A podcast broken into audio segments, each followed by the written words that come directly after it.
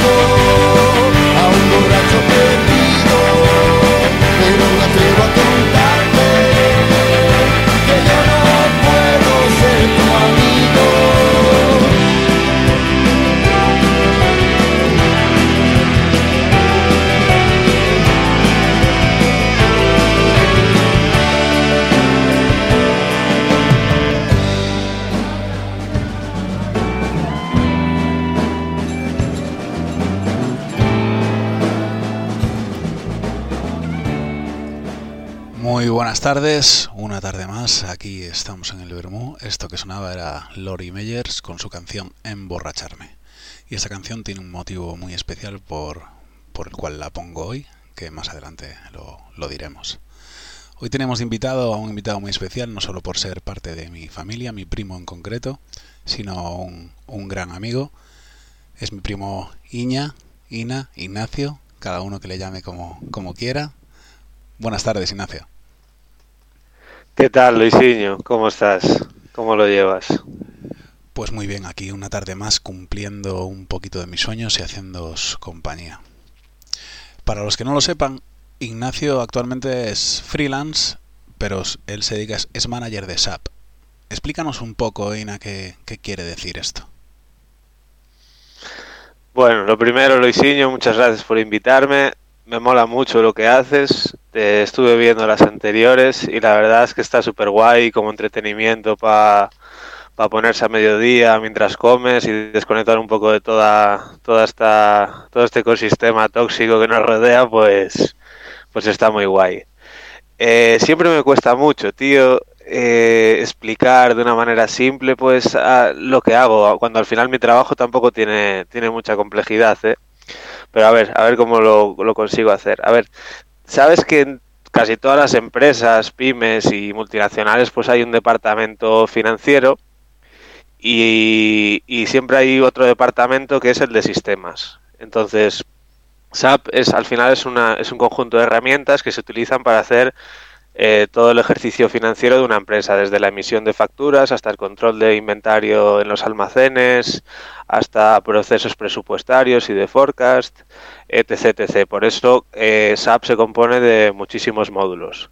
Entonces, estos, esta información se utiliza eh, por el departamento financiero pues para, para llevar a cabo pues un seguimiento de todos los ejercicios que se hacen en la empresa y necesitan un mantenimiento por la parte de sistemas. Es muy complejo juntar a una persona de ADE, un, un director financiero, por ejemplo, con un programador, sentarlos en una mesa y que se entiendan. ¿Vale? Es bastante complejo.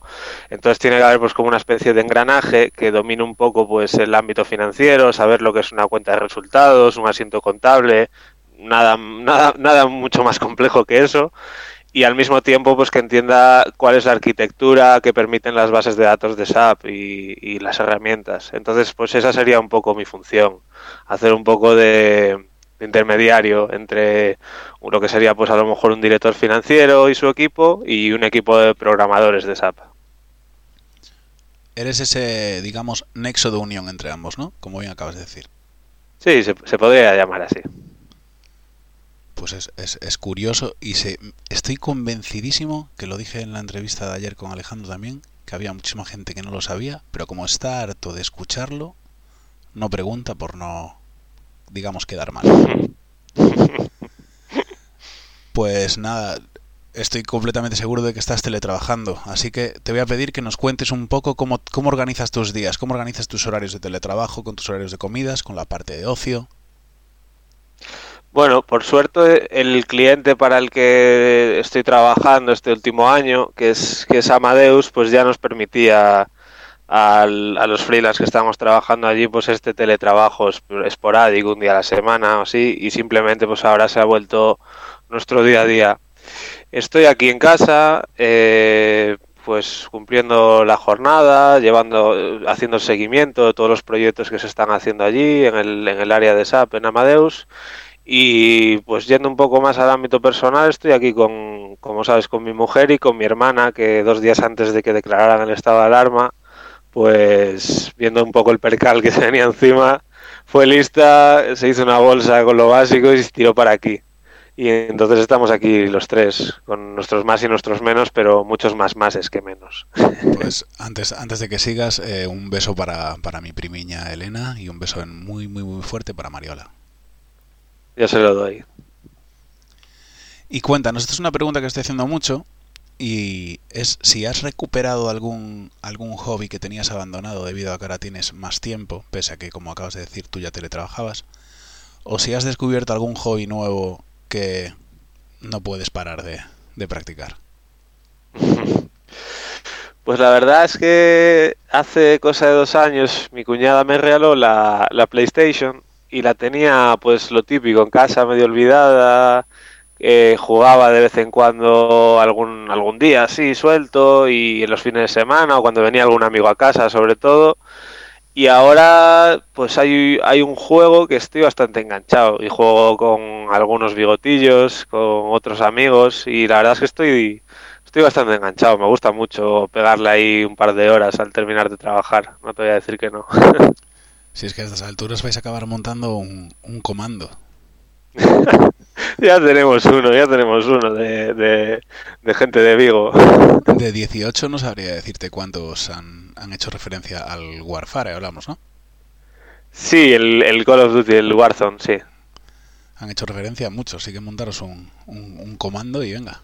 Nada, todavía eh, ganas y tiempo le echamos, pero todavía somos bastante malos para, para ponernos a competir ahí a, otros niveles. Bueno, bien sabes, esto es una humillación un poco, pero yo lo intenté, pero no, no doy. No doy, no, está hecho para mí el, corazón. Bueno, hombre, es cuestión de echarle, echarle alguna hora más, que seguro que aquí nadie, nadie entra aprendido al juego, Luisinho. ¿Y podrías recomendar alguna, alguna serie o película que hayáis visto durante el confinamiento? Vosotros que tenéis la suerte de ser tres. Pues yo ahora estoy viendo eh, una que no me acuerdo quién me la recomendó, pero creo que más de una persona. Y a mí me gustan mucho las, las películas y las series bélicas. Y estoy viendo Band of Brothers, que tú seguro que la viste, porque eres un, un, friki del cine y de las series. Y me está gustando mucho, voy por la mitad y la verdad estoy, estoy esperando que llegue el fin de para, para ver si me la acabo. Band of Brothers que acompaña también a, a The Pacific, que van, van unidas. No, pues no sabía eso, que pues se trata de una precuela o... Pues ahí, ahí tienes otra, son dos partes de la historia, por decirlo de alguna manera, es que si no te digo, te digo todo. A lo mejor desde la perspectiva nazi, o bueno, ya lo, ya lo veré, ya, yo, ya, lo verás, ya lo verás. Band of Brothers y The Pacific, ahí van las recomendaciones, una por parte de mi primo y otra por, por mi parte. Bueno, Ñaki, pues ahora te voy a poner una canción de un tío que fue a un programa de televisión británico de la nada, un tío de barrio, un tío normal como tú y como yo, y se acabó convirtiendo en un fenómeno mundial. Él es James Arthur y su Impossible.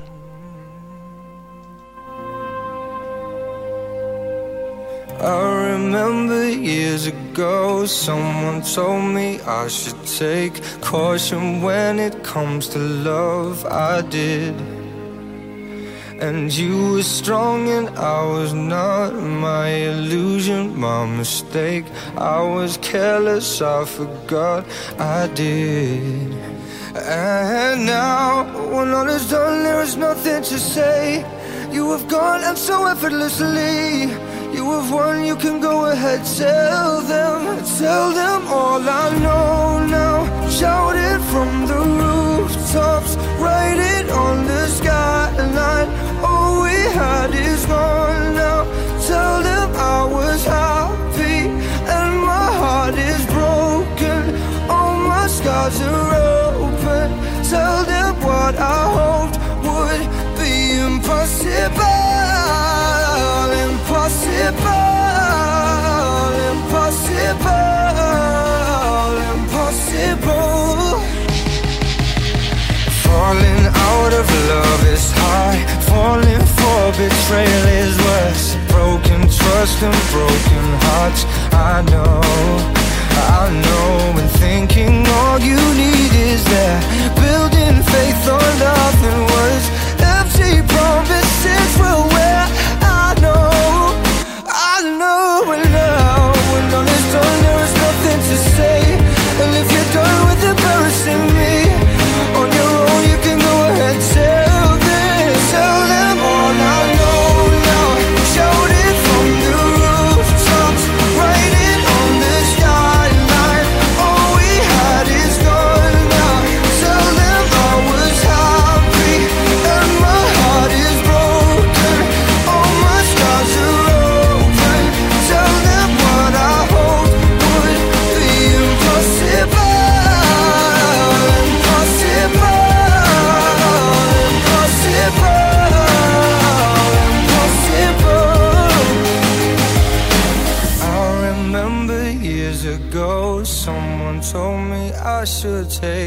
take caution when it comes to love. is I did. James. Tell them all I know now. Shout it from the rooftops. Write it on the skyline. Pues sí, este chico llegó de, vamos a poner entre comillas, la nada a lo más alto. Así que, como bien titula la canción, o un anuncio de Adidas, Impossible is Nothing. Bueno, ya que entramos en la segunda fase del programa, en la que ya he titulado, ya he denominado, tú eres el protagonista. Y te toca sacar tu faceta más culinaria. Sé que haces lasañas, sé que haces pizzas, también sé que tienes una maquinita llamada Thermomix que ayuda a una barbaridad. Pero cuéntanos, cuéntanos esa receta que te encantaría recomendarle a todo el mundo. Vale, pues estoy viendo que, aquí la gente está diciendo recetas súper elaboradas y pues por dar algo de valor añadido voy a decir eh, algo muy simple que me encanta hacer y que se tarda pues como muchísimo tres minutos en hacer y a mí me flipa, la verdad que si pudiera lo cenaba todos los días. Eh, vas al súper y pillas, en, yo que sé, en la confitería o donde están los quesos, pillas una, una lámina bien gorda de provolone. Y en casa seguro que tienes un tarrito así de barro, le echas un poco de tomate solís en la base, en la lámina de provolone, le echas un poco de orégano por encima, le lo metes en el horno y cuando esté derretido puedes ahí untar lo que quieras, unas zanahorias si estás a dieta, unos trozos de pan si te da un poco más igual, o lo dejo ya a la imaginación de, de quien quiera hacerlo, pero la verdad que está increíble, de verdad increíble. Para, para compensar el- la grasa del provolone, pues el, con zanahoria, claro que sí. Esa- sí, y Coca-Cola Light, que no se te olvide. Pues, pues me buah, es que me encanta el provolone, lo sabes. sí. Es gracioso porque siempre que hacemos pues eh, comidas o cenas eh, familiares, siempre o tu madre o la mía pone, pone provolone. Siempre. Sí, sí, sí. Por eso me hace, me hace gracia y me gusta que, que salga en la conversación. Como bien te dije antes, ayer estuvo Alejandro, Alex, Pollo, y dejó esta pregunta para ti. Pues mi va a ser la siguiente. A ver. Es, ¿qué es la cosa más lamentable y de la que más se avergüenza que haya hecho estando de feira? Y yo no digo, no vale, no vale, ojo que no vale, eh, va, pues le di dos besos a esta persona, o me lié con sé quién. No, olvidaros de temas amorosos, no valen temas amorosos. Tiene que ser algo, otra cosa, pero que sea realmente vergonzosa y realmente lamentable. Ahí, ahí, ahí queda eso. Qué cabrón, qué cabrón. Pues, a ver, voy a poner pre- en antecedente que, que hay cosas que no se pueden contar, evidentemente, y, y que probablemente hay otras de las que no me acuerdo. Entonces voy a, voy a contar una que creo que es graciosa y que me, me pasó hace muchos años. Y estaba yo en primero, segundo en la universidad y, y me acuerdo que era verano, verano, estábamos todos en pensión, toda la familia. Y, y me- y llevaba una temporada yo que había perdido como en el mismo mes dos juegos de llaves y había llegado a, a casa a las 6, 7 de la mañana, despertado a mis padres, estaban súper cabreados y me, me dijeron como que ya, que a, la, que a la próxima que iban a tomar medidas y que me quedaba sin salir o que, o que eso se tenía que acabar ya. Bueno, pues salí un día por la noche, de hecho creo que salí contigo, Luisinho, por no variar, siempre me llevas por el mal camino, y volví a las a las 7 de la mañana y no encontraba las llaves. y dije, a ver, me como un guantazo de mi padre y me arriesgo a que me, me jodan la salida lo que queda de verano o tiro de ingenio. Pues tiré de ingenio y como y como soy de fronteras limitadas allá arriba, pues me fui me fui a la playiña, a la altura de casa, a la altura del Lalos y dije, va, echo una cabezadita aquí y cuando me despierte y ya esté mi madre despierta, entro y sin problema, ya me dejará entrar y le digo que estoy llegando, me limpio la arena y fuera. Bueno, pues así me relajé un poco con los ojos y, y pasaron las horas y me despertó Cuca, la amiga de nuestras madres, la señora esta, a las 8 de la mañana, a gritos con la barra de pan, eh, así, cogida en brazos así, me dice, Ignaciño, ¿qué haces ahí? Tal. Y yo, no, perdona, no, es que, es que estaba aquí, que estaba viendo una cosa, un tema un- en el móvil, tal, con, media cara llena de arena, todo esto, claro, yo allí planchándola por bastante tiempo. Y seguramente Y- con resaca o todavía con cogorza. Fue horrible la sensación. Y luego encima se lo chivó a mi madre, tío, que yo creo que eso, Cuca, nunca te lo voy a perdonar. que va, es broma. Pero ahí quedó y no, me cayera bronca y no me acuerdo si me había caído un buen castigo. Pero bueno, merecido era, ¿eh? Hombre, do- dos, dos juegos de llaves, yo te dejo en la arena. Seguro, además. Y bueno, como ya sabes, mañana viernes tenemos otro invitado. Y es tu turno de, lanzarle una pregunta. Mira que te han puesto a prueba a ti, ¿eh? Espero que, que hagas lo mismo. Sí, sí, sí. Bueno, a ver, a mí yo soy bastante hijo puta y, y sobre todo me gustó mucho la pregunta de Bafe y, por, y ese hilo y espero que más gente se anime a seguir por ahí porque tampoco es un convento esto. Entonces yo creo que hay que ponerle un poco de maldad a las preguntas, a eso hemos venido. Entonces desde la posición un poco cobarde que me proporciona esta situación voy a hacer una pregunta porque sé que no me va a venir de vuelta eh, bastante hija puta y la voy a decir. Eh, la pregunta es, desde que empezó el estado de alarma, ¿cuántas veces has eyaculado? Como es difícil de cuantificar, yo daría la opción de, de, de- tres rangos, pues de, de 0 a 10 veces, de 10 a 30 o más de 30 veces. ¡Boom! A ver, a ver cómo se toma la pregunta el invitado o invitada que Esperemos venga, que, que venga mañana. esperemos que tenga confianza con él, porque si no, no me molaría, la verdad. que, me, que me perdone.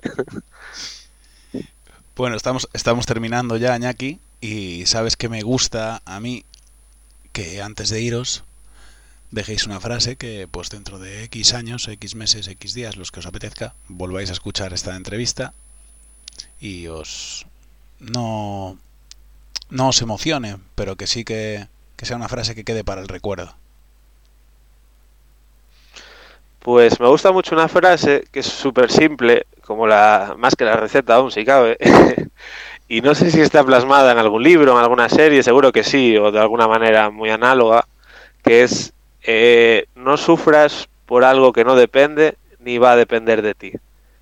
Y el mensaje de esto, eh, al final es, lo que digo, es muy simple, pero me, mola mucho sacar esa frialdad a la hora de pensar. Es que es frialdad, pero frialdad de psicópata, que, te llega, llegas a tener la sangre fría de razonar algo y de abstre, abstenerte totalmente de las cosas que no tienen ninguna ningún tipo de varianza dentro de tu campo de acción, ¿sabes? Entonces, pues por ejemplo, si es alguna enfermedad de un familiar o algo de eso, es, es, jodido y es utópico decir que no te importe. No, es, es, es, complicado, pero tienes que hacer ese ejercicio para sacar esa frialdad.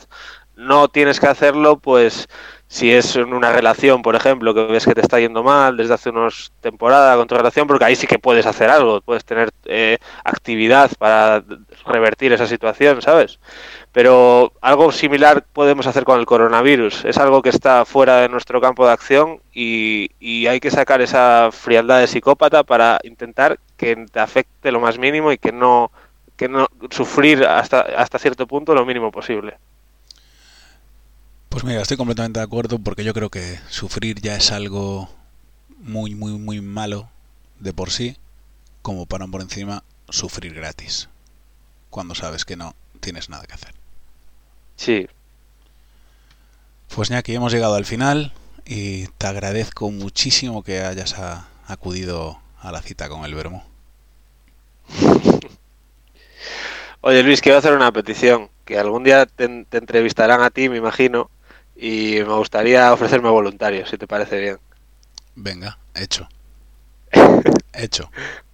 Venga, pues muchas gracias. Y estuve muy cómodo toda la, toda la, toda la reunión, bueno, la reunión, como estoy. Eh, toda la, todo este tiempo que estuve muy cómodo. Que muchas gracias, Luisinho. Pues muy prontito nos, nos veremos en otra de esas comidas familiares con provolone incluido.